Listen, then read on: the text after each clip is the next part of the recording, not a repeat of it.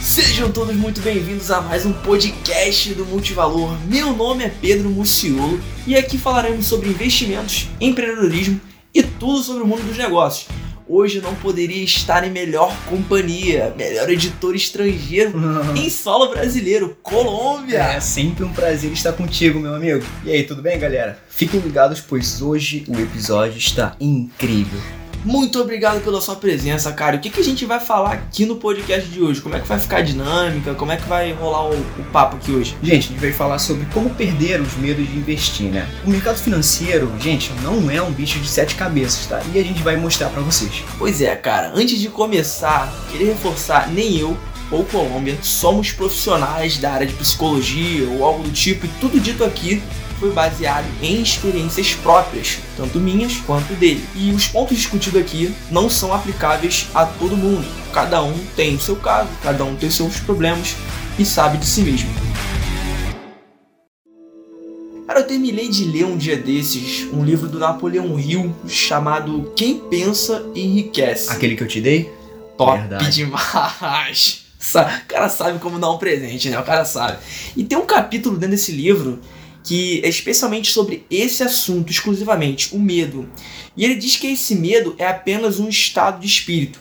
Ele começa esse capítulo com seis temores, seis medos básicos, do qual todo ser humano é suscetível a sentir.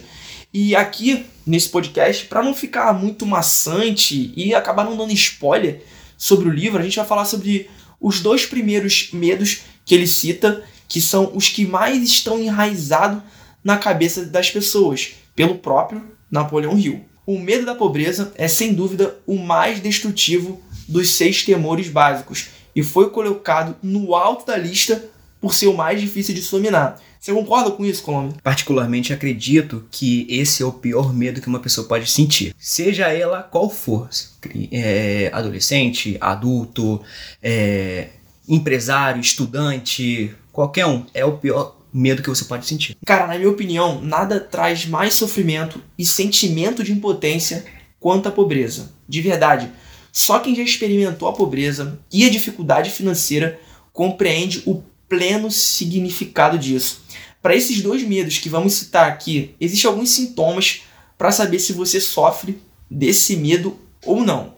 O primeiro sintoma é a indiferença, e ela se manifesta pela falta de ambição, a vontade de vencer e a vontade de tolerar essa pobreza, a vontade de aceitar essa pobreza, a aceitação de qualquer ajuda que possa vir alguém a oferecer sem reclamar de nada, uma preguiça mental e física, falta de iniciativa, falta de imaginação, entusiasmo, autocontrole e por aí vai. Tem também a indecisão, que é o hábito de permitir os outros pensarem por nós, se esconder quando a situação aperta, quando fica alguma coisa mais complicada. É, Pedro, é aquele famoso fica na moita. Exatamente, cara. Tem também a dúvida, cara, que é o famoso CL treta. Como assim CL treta? Vamos lá. O cara, ao invés de trabalhar e se esforçar para chegar num nível mais superior, ele sempre critica quem tá acima dele, trazendo essa galera para baixo para se sentir um pouco melhor. Eu conheço muita gente assim e você provavelmente deve conhecer alguém na sua empresa, na sua escola, no seu ciclo social, de amigos ou até na sua família e quer uma breve orientação de amigo de verdade. Pense em começar a se afastar dessa galera. Porque caso aconteça alguma coisa e você anda com esse tipo de gente, irão começar a associar o seu nome a essas situações fica ligado. Não, e tem aquela questão que se a pessoa acredita sobre é, energia de uma pessoa, então se você está perto de uma pessoa que só transmite coisa ruim, como, como você falou, né? Então você vai acabar a, é, é absorvendo esse, e se e transmitindo, e transmitindo também. Sim. Então é aquilo, né? Me diz com quem você anda e eu te direi quem você é. Tá um fire hoje, moleque. Tá, tá sensacional hoje. A gente também tem a preocupação, que é tendência em gastar além da renda. Assim, o cara é negligente com a, com a própria aparência pessoal. O cara é carrancudo, sabe aquela cara de pessoa fechada? Sim, que, sei. Nossa, o cara tem. usa muita bebida alcoólica, ou então faz uso de narcóticos, é nervoso, tem falta de equilíbrio. Não estamos criticando, tá, gente? Não, a gente não tá criticando. São sintomas. São sintomas que a pessoa tem por apresentar esse medo de ficar pobre. Esses são alguns sintomas ditos aqui, não pela gente, mas pelo próprio Napoleão Hill. A gente também tem a cautela exagerada, que é o hábito de procurar o lado negativo em todas as situações. Já viu aquele cara pessimista? Já viu? Aquele Com cara certeza. Todo, tudo que você fala para ele, ele tá sempre vendo o copo meio vazio, ele nunca tá vendo o copo meio cheio. Sim, e aquela, aquela pessoa também que, que é muito pessimista se incomoda em ver a pessoa que é otimista em, na maioria das coisas da sua vida. Então isso também é um sinal. É complicado.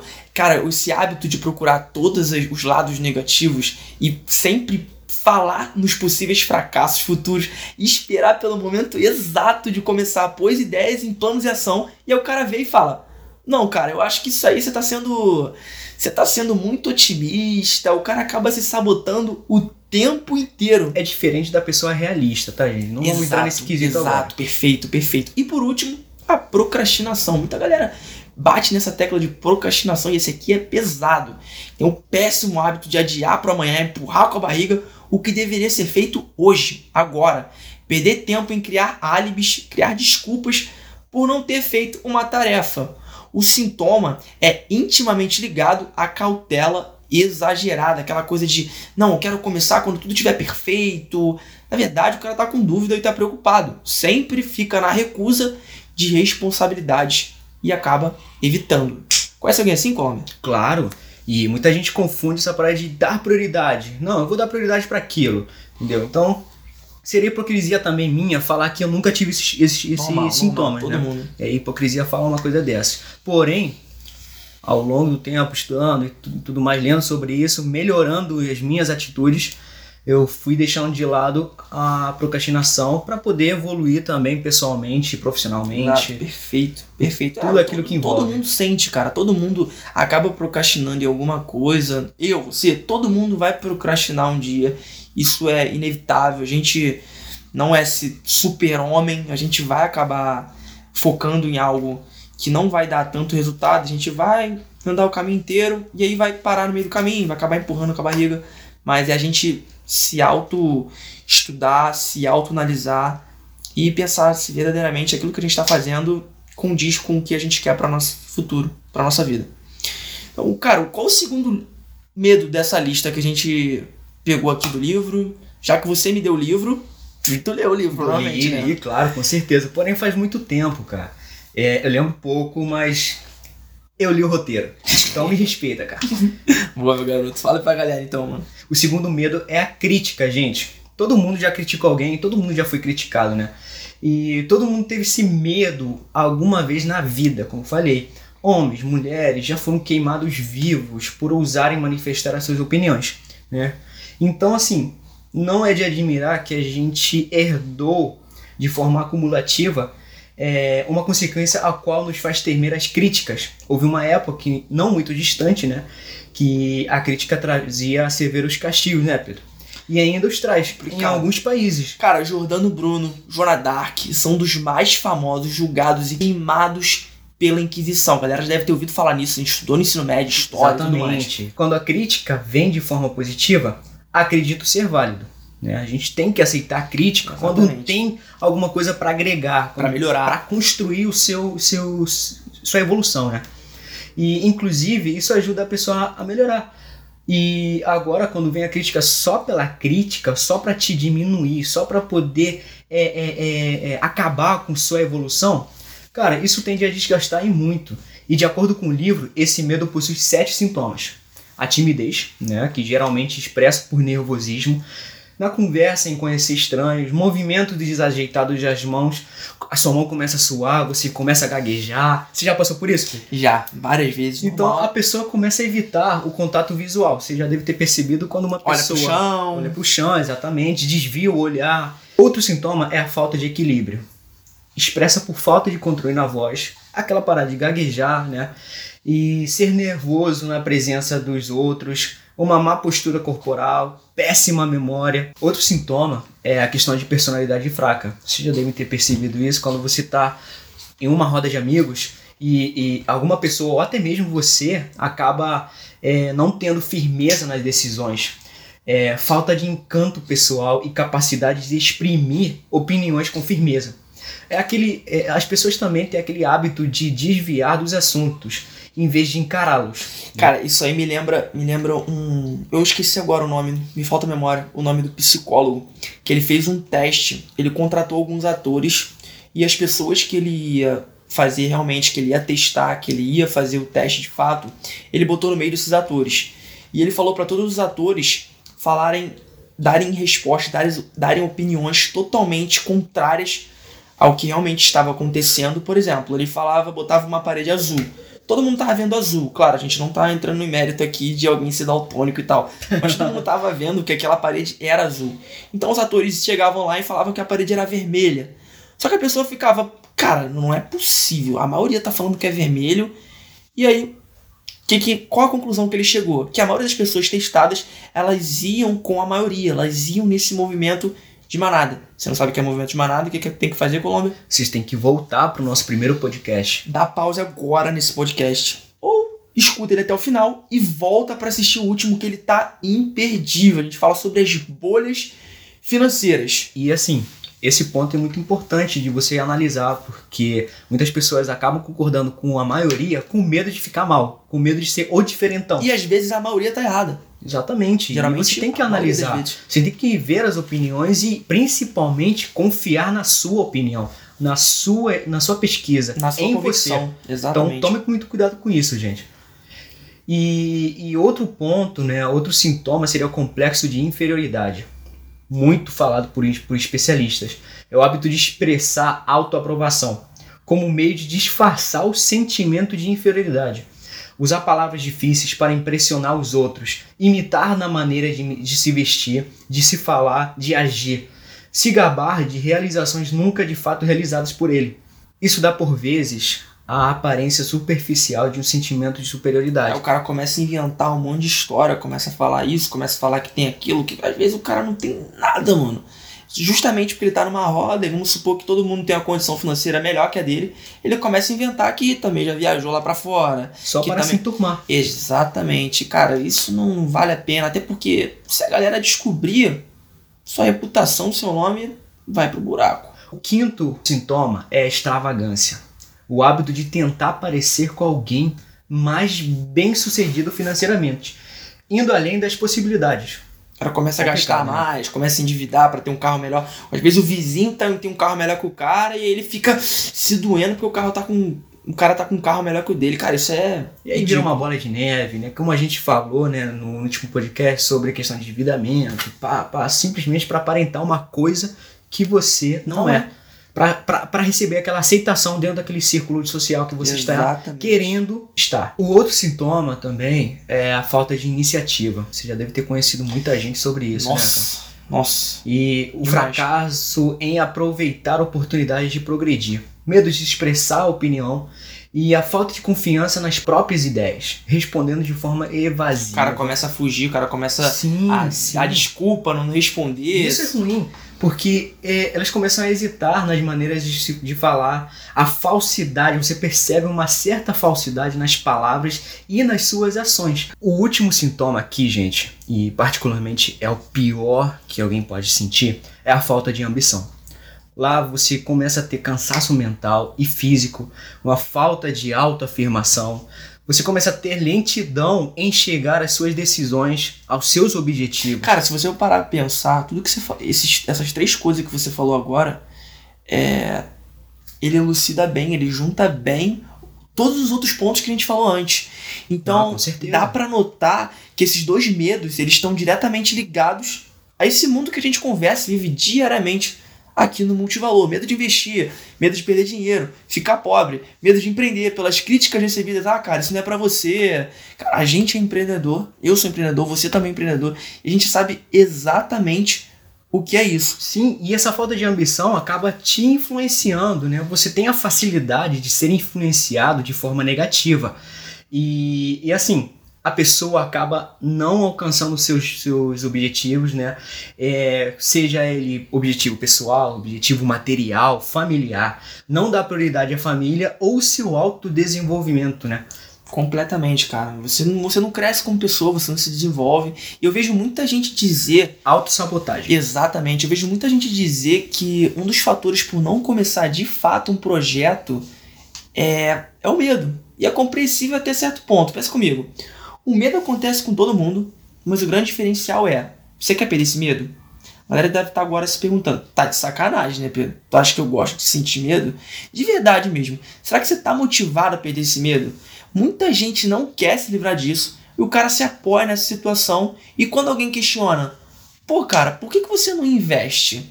Aí a pessoa responde, ah, eu tenho medo de perder dinheiro, sei lá. Agora pensa de novo. Você quer perder esse receio? Quer mesmo? Quer sair da sua zona de conforto? O que, que eles têm que fazer, Colômbia? A primeira coisa e a mais importante, gente, foca nisso, foca nisso é compartilhar esse podcast que você está ouvindo na sua rede social. Marcar o nosso Instagram, multivalor. E assim a gente consegue chegar a mais pessoas. O Pedro consegue mostrar os seus insights. Eu consigo mostrar para vocês. E ajudá-las a perderem esse medo de atingir esses objetivos e principalmente, cara, de começar a investir.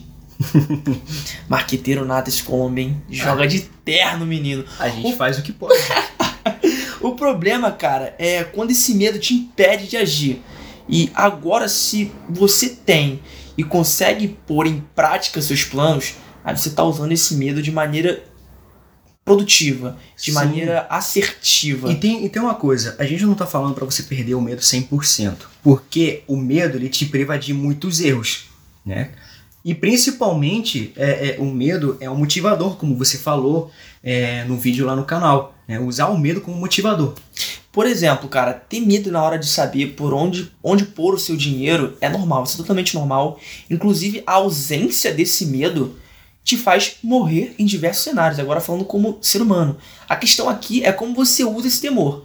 Saca? Se ele te deixa cauteloso, porém ainda ativo, ou se ele te paralisa completamente. Eu vou dar um exemplo aqui de como o medo pode beneficiar em alguns momentos.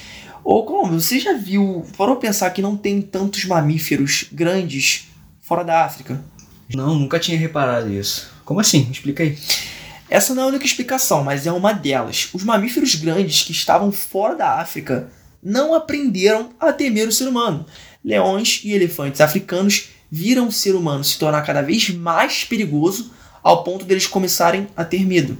Já as outras espécies que não tinham medo, os homens caçavam ao ponto de distinguir aquele animal com o tempo. Agora, quando o homem saiu da África, ele pegou mamute, preguiças gigantes na América do Sul, cangurus gigantes na Austrália, tigre dente de sabre e por aí vai. Todos esses animais não viram por que temer nós, meros seres humanos de 70 quilos, e por ausência desse medo se tornavam mais expostos do que deveriam e presas mais fáceis para nós caçadores.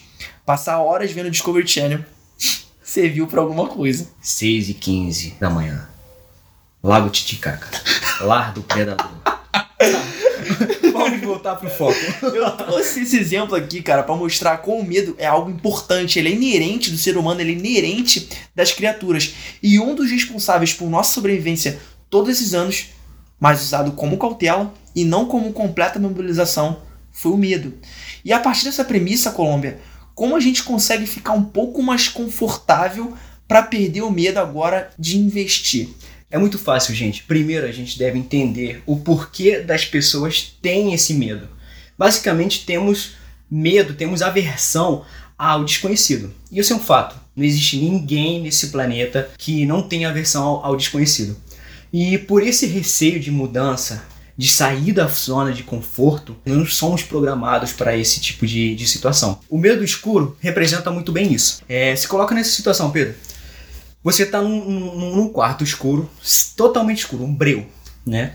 Aí a sua cabeça começa a te pegar uma, um monte de peças. já. Já tô né? cheio de cagaço. Aí o que começa a aumentar? O que, que acontece com você? Cara, você começa a ficar com receio, você começa a inventar realmente as coisas, a cabeça começa a pregar peça, Exatamente. começa a criar coisas que não você existem. Tem uma, você tem uma certa insegurança.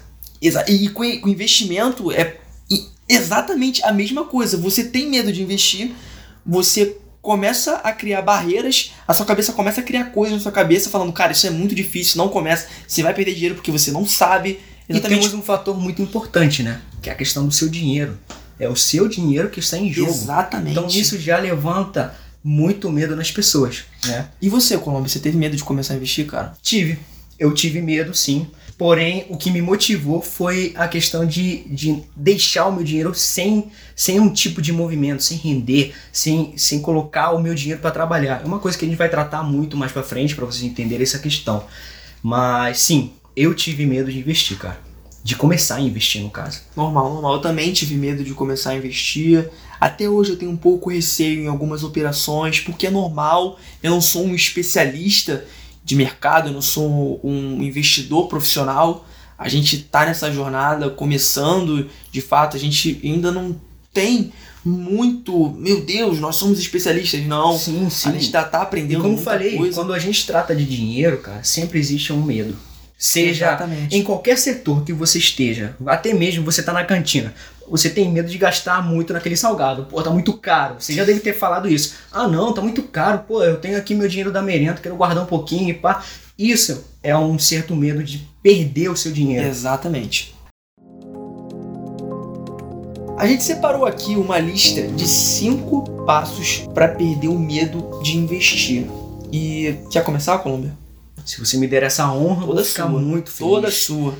É, então, gente, o primeiro passo é acender essa luz, como eu tinha dito. Mas você vai me perguntar, poxa, Juan, mas como vou, como vou fazer isso? Como eu vou ligar a luz?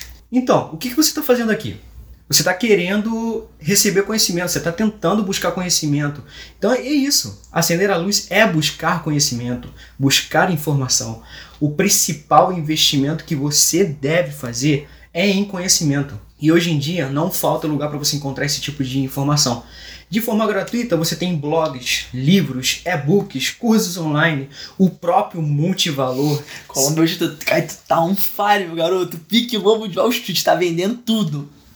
Pedro, me vende essa caneta. Escreve teu nome ali. Então é assim, cara. É, você vai adquirir conhecimento e com o tempo você vai aumentar a luminosidade. E, consequentemente, você vai acabar perdendo medo. Faz assim que você perdeu medo, cara. Sim, sim, eu estudei muito. Estudei muito. Ainda estudo, ainda leio. É né? isso aí. É, o importante é não parar. Porque quando a gente estuda, a galera que lê muito, que estuda muito, acho que vai entender bem isso. Quanto mais a gente estuda, mais a gente lê, mais a gente tem conhecimento, busca conhecimento, mais a gente vê que a gente não sabe nada. E isso não é só no, que- no setor financeiro que a gente trata Todos mais aqui. da né? vida. É, se você estuda para alguma área e você tem medo de alguma coisa dentro daquele, daquela sua área, e se você estudar, se você procurar saber mais sobre aquilo, você vai perder esse medo, você vai se sentir mais seguro. Só que aí vira um ciclo falar. vicioso, porque você Exato. estuda, você vê que tem mais coisas pra você saber, tem sempre alguém melhor, e aí você Exatamente. vai sempre exatamente. melhorando. E Quanto mais você sabe, mais você percebe que você não sabe. Exatamente. Cara, e depois de acender essa luz, como você falou, o que, que a pessoa deve fazer? Tem o segundo ponto. O segundo passo é explorar. Que pra mim é um dos passos favoritos. Realmente, Pedro, pra mim, explorar é, é- é incrível. Porque nessa caminhada, com a luz já acesa, cada vez mais acesa, você acaba é, entendendo onde você está. E assim acontece no mercado financeiro. Não só no mercado financeiro, mas, como, mas principalmente A gente né, a gente trata aqui é. sobre a questão do dinheiro. E você acaba vendo quais são os tipos de investimento que existem, as diferenças entre eles, as suas características, né? Qual é melhor para você, né? Você e qual é a maneira mais fácil de fazer isso, cara? A melhor forma, cara, é, de explorar, é, a primeira coisa que você tem que fazer é abrir conta numa corretora. Existem diversas corretoras, né? Você tem que escolher aquela que atender à sua necessidade. E é de graça para abrir, você não paga nada para abrir, tá? Isso já é um ponto legal. E assim, você lá consegue consultar e ainda pode fazer simulações, inclusive do seu do, do, do, do que você quer, né? Do seu objetivo, para você ter um pouquinho mais de, de certeza de como o seu dinheiro vai se comportar. Pois é, galera, criar conta em uma corretora é de extrema importância. E o terceiro passo, eu gostaria de comentar um pouco dele, porque eu comecei por ele. Isso não é uma recomendação, pelo amor de Deus. Se informa e procura conhecimento. Dá uma de maluco igual a mim, não. o terceiro passo para perder o medo, cara, é a prática. Eu já comecei com a prática, já fui de doido. Eu entrei no quarto escuro sem acender nada e vamos que vamos. Cara, depois de você acender a luz e explorar, você primeiro tem que pegar um dinheiro que não vai te fazer falta. E o melhor lugar para você treinar, aonde que é, cara? É a própria corretora, como o Colombo disse e onde você abriu conta e de preferência uma que tenha taxas mais baratas. Quem está começando provavelmente vai começar com pouco para se habituar, porque você vai fazer cagada, isso é normal. Escolher uma empresa ruim, um fundo imobiliário mais ou menos, ou uma renda fixa que não era o esperado, não é mesmo? Vai, Pedro, por favor, conta para eles a cagada que você fez. Com todo prazer, afinal, não quero que eles cometam o mesmo erro. Tava lá eu, pelo vasto mundo da corretora quando resolvi investir num título de renda fixa. Coloquei o filtro de rentabilidade, né? Porque quando a gente começa a investir, a gente quer logo rentabilidade e não olha para nada. O investimento que eu escolhi é um LCI. Para quem não sabe o que é um LCI, tem vídeo no canal sobre ele, cola lá, só procurar multivalor, tudo junto no YouTube. Escolhi esse LCI por pagar 128% do CDI. Que é uma boa rentabilidade. Ótimo, é uma ótima rentabilidade. Era a mais alta sim, da, sim. Do, do benchmark na época. Falei, opa, já tá melhor que o Tesouro Selic. Vou ficar relaxado. Fui e comprei. Conclusão: o investimento não tem liquidez. Só para deixar claro aqui, liquidez é a velocidade com que você consegue transformar um ativo financeiro em dinheiro na sua conta, em dinheiro na sua mão. E eu só vou poder resgatar no dia do vencimento. E chuta qual é o dia do vencimento?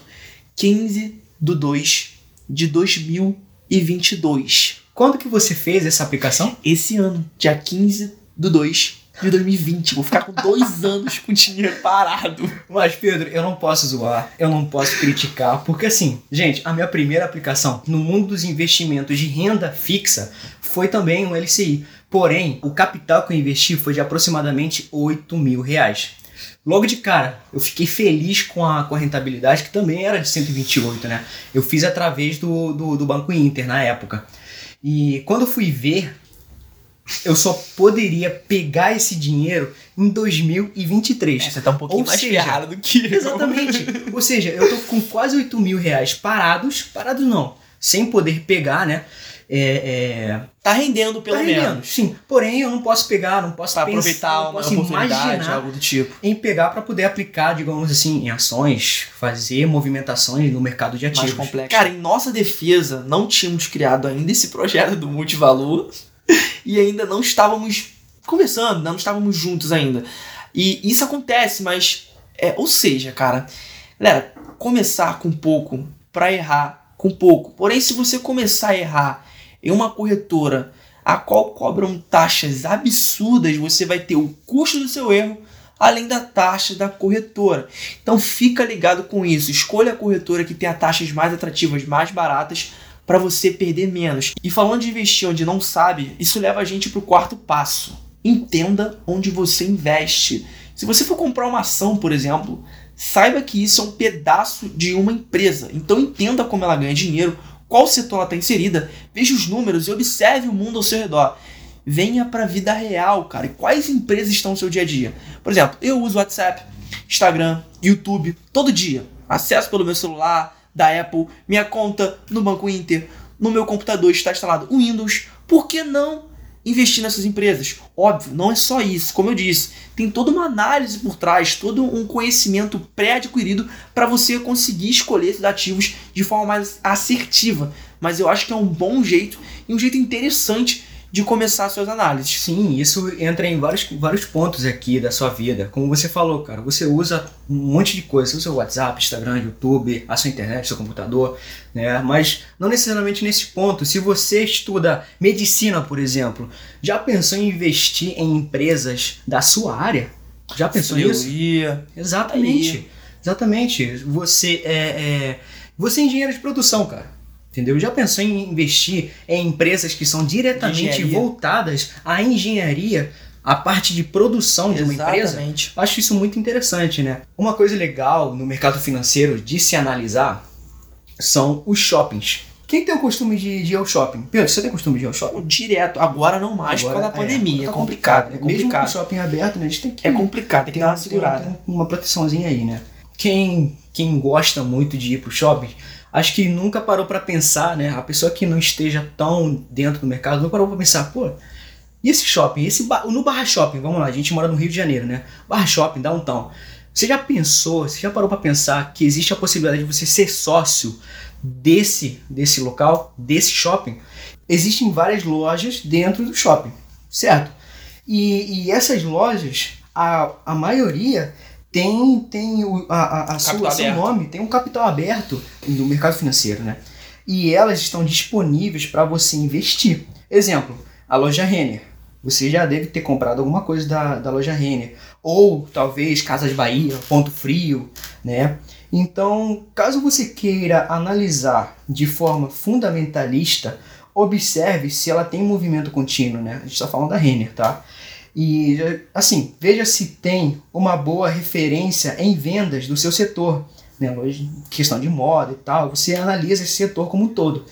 E veja se aquela empresa se preocupa com o cliente, se aquela empresa te atende bem, se ela tem um atendimento bom quando você vai. Se né? você consegue deixar isso um pouco mais palpável. Sim, se você voltaria a ser consumidor daquela empresa, né?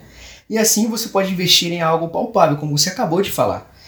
Uma coisa que você já conheça, uma coisa que você já é cliente, isso vai te deixar mais confortável, mais seguro para começar a investir. Quinto passo para perder o medo é a diversificação. Sabe aquela frase, nunca coloque todos os ovos em uma única cesta? É a mesma coisa, cara. Se der ruim, você tá acabado, você tá na ruína. No mundo contemporâneo, a gente muda cada vez mais rápido. Os setores hoje qual estão indo muito bem, talvez daqui a 10, 20, 30 anos, nem existam mais. Ou estejam bem sucateados. Exemplo do que aconteceu com o Kodak, Blockbuster. A tecnologia provoca isso, essa constante mudança. Então, se você tiver diversificado em vários setores, acaba mitigando e diminuindo esses riscos. Exemplo prático, Colombo, imagina que você tem 10 empresas na sua carteira Tá, de setores diferentes. Se no longo prazo duas quebrarem e as outras oito continuarem dando resultado, crescendo, pagando dividendo, cara, você foi vencedor. É, não é girar roleta e comprar qualquer coisa também. Mas você teve uma carteira que te remunerou mais do que você perdeu. Então, cara, estude, pesquise, analise para chegar de fato a uma conclusão mais racional, porque afinal é o seu dinheiro que está em jogo. Não é o assunto desse podcast, mas pode dar uma resumida pra gente, cara, como tá a sua carteira, como tá dividida as parcelas da sua pizza e tudo Poxa, mais. claro, Pedro, sem problema.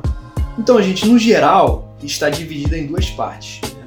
A parte onde eu tenho a- minhas reservas de emergência, né? minhas aplicações da renda fixa, e as minhas aplicações para renda variável, né? que são ações, eh, fundos imobiliários.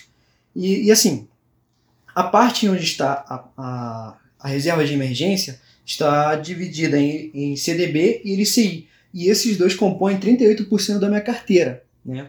O CDB eu utilizo para propriamente dito a questão de reserva de emergência, onde tem liquidez. Caixa também, né? Exatamente, exatamente. Aproveitar a oportunidade. E já a outra metade da, da minha carteira, onde estão as ações, né, o mercado à vista e os fundos imobiliários, as ações elas comportam 40% né, da minha carteira, os fundos imobiliários comportam 20%, e dentro desse ramo de variável, do mercado de, de renda variável, eu também invisto uma pequena parcela é, em criptomoeda, no setor de criptomoedas, né, de moedas virtuais. Acho bem interessante esse mercado. É bem Cripto. legal, é bem legal de analisar. Porém, é um mercado arriscado, tá? Um mercado arriscado. Não só por questão de risco de mercado, né? De você perder dinheiro por muita oscilação, mas pela questão de segurança né, da carteira. É a questão de. É um pouquinho mais. A gente pode retratar esse assunto em outros podcasts, se Sim, você teve até coisa de ataque cibernético, né, cara? Exatamente. De carteira virtual. Então, assim, é aí. uma parcela muito pequena que eu tenho. Ela comporta 1,5% da minha carteira. Então, no geral de renda, renda variável, eu tenho 61,5% e a carteira e a parte da carteira que eu tenho renda, é, renda fixa é 38%. Cara, eu achei bem interessante se você falar a parte de cripto. Eu não invisto em cripto, Mas você falou que tem 1.5, 1.8? Sim, 1,5%. 1,5% da sua carteira em criptomoeda. Eu achei isso muito interessante e você falou que é um mercado muito volátil e tudo mais. Só que você tem a noção de que é um mercado volátil, um mercado arriscado, e você disponibiliza uma parcela é, não relevante, uma parcela parcial mesmo, uma parte pequena e não tão relevante, porque se zerar, se perder tudo, você vai ficar de mal abanando. Né? Eu acho que o upside é muito maior do que você perder tudo, né? Você tem Sim, muito mais sim. chance de ganhar. Porém, é aquilo, você tem que estudar a, a possibilidade de você colocar num- numa aplicação em que você. de risco, né? Em que eu gosto muito de falar, você pode perder pouco, mas, tipo assim, se cair você perde pouco. Mas se subir você ganha muito. Exatamente. né? Eu acho que o upside, eu acho muito interessante você se expor num- numa classe de ativo e com uma quantidade certa de dinheiro, onde o upside vai ser muito maior do que o downside. Exatamente. Então, eu acho muito, e, muito e a legal tua isso. carteira, como que está? Cara, a minha carteira, nesse ponto, ele é um pouco parecida com a tua, só com algumas diferenças, sem a cripto, no caso. Minha carteira ela tá dividida em quatro grandes partes. Provavelmente eu vou uma, pôr uma quinta em breve, que é- seria a parte de criptomoedas, quem sabe. Atualmente eu tenho 20% em real estate, que são investimentos no ramo imobiliário, REITs ou fundos imobiliários, 30% em renda fixa, que também é LCI e CDB de liquidez diária, 30% em ações aqui no Brasil e 20% em stocks, ações nos Estados Unidos. E conforme o mercado oscila, eu vou rebalanceando para tentar manter esse número um pouco mais fiel. E se vocês quiserem, a gente pode fazer um podcast explicando por que uma determinada classe de ativo sobe, desce, por que, que o Colômbia, por exemplo, tem cripto na carteira, por que nós dois temos renda fixa, por que a gente tem investimento em ramo imobiliário, todas essas nuances, todas essas diferenças e todos os objetivos que cada classe de ativo compõe na carteira desempenha, porque cada parcela da carteira, cada classe de ativo Tem um ela possui- objetivo. Exatamente, tem um objetivo e tem um propósito. Então a gente pode fazer um podcast exclusivamente sobre isso. Galera, no mais, a gente vai ficando por aqui. Muito obrigado pela sua presença, pela sua audiência. E quer falar mais alguma coisa, Colombo?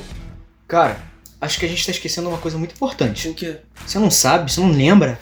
Isso. Agora tá me faltando memória. O que é que tá esquecendo? Cara, quem é que vai pagar a produção do podcast? É, pode crer, cara. Qual patrocina nós de hoje? Uhum. Esqueci. Hoje tá caro esse podcast. Vamos lá. A Discovery, a Paramount, produtora do Lobo do Wall Street, Tesouro Direto, Facebook, que é a dona do Instagram e do WhatsApp, é, a Apple, Google, dona do YouTube, Banco Inter, Microsoft, Kodak. Kodak não tá lá essas coisas. Dá mas pra a gente mandar. bota Manda o aí. boleto. Manda o É. boleto. Daria pra mandar pra Blockbuster. Mas peraí. Você tinha dito que a Blockbuster faliu, cara. Que isso? Isso é verdade. Já era. Então Já esquece, então esquece. Gente, então, não podemos também esquecer do grandioso Peter Lynch e do Ray Dalio, que também são uma marca, né? Cara, ficou pesado esse patrocínio, cara. Ficou pesadíssimo. O cachê vai vir alto, hein? E, cara, como que a gente faz pra te encontrar nas redes sociais? Gente, é muito fácil. É, vocês podem me encontrar no Instagram por- com arroba jpolobaixa. É a que eu mais uso, então fica mais fácil. Meu Instagram é Pedro Muciolo, tudo junto. E no Twitter é P underline Muciolo. No TikTok, sim, a gente também tá lá com dicas mais rápidas, insights, enquanto toca uma musiquinha divertida no fundo. Não se esqueça a gente de seguir lá também, Pedro.Muciolo. E no Instagram, Multivalor. Segue a gente aqui também no podcast para não perder nenhum próximo episódio e compartilha, cara, esse episódio no Insta. A gente vai ver vocês e vai repostar vocês lá. Então, muito obrigado pela audiência. Até a próxima. Tchau, galera. Tchau. Valeu.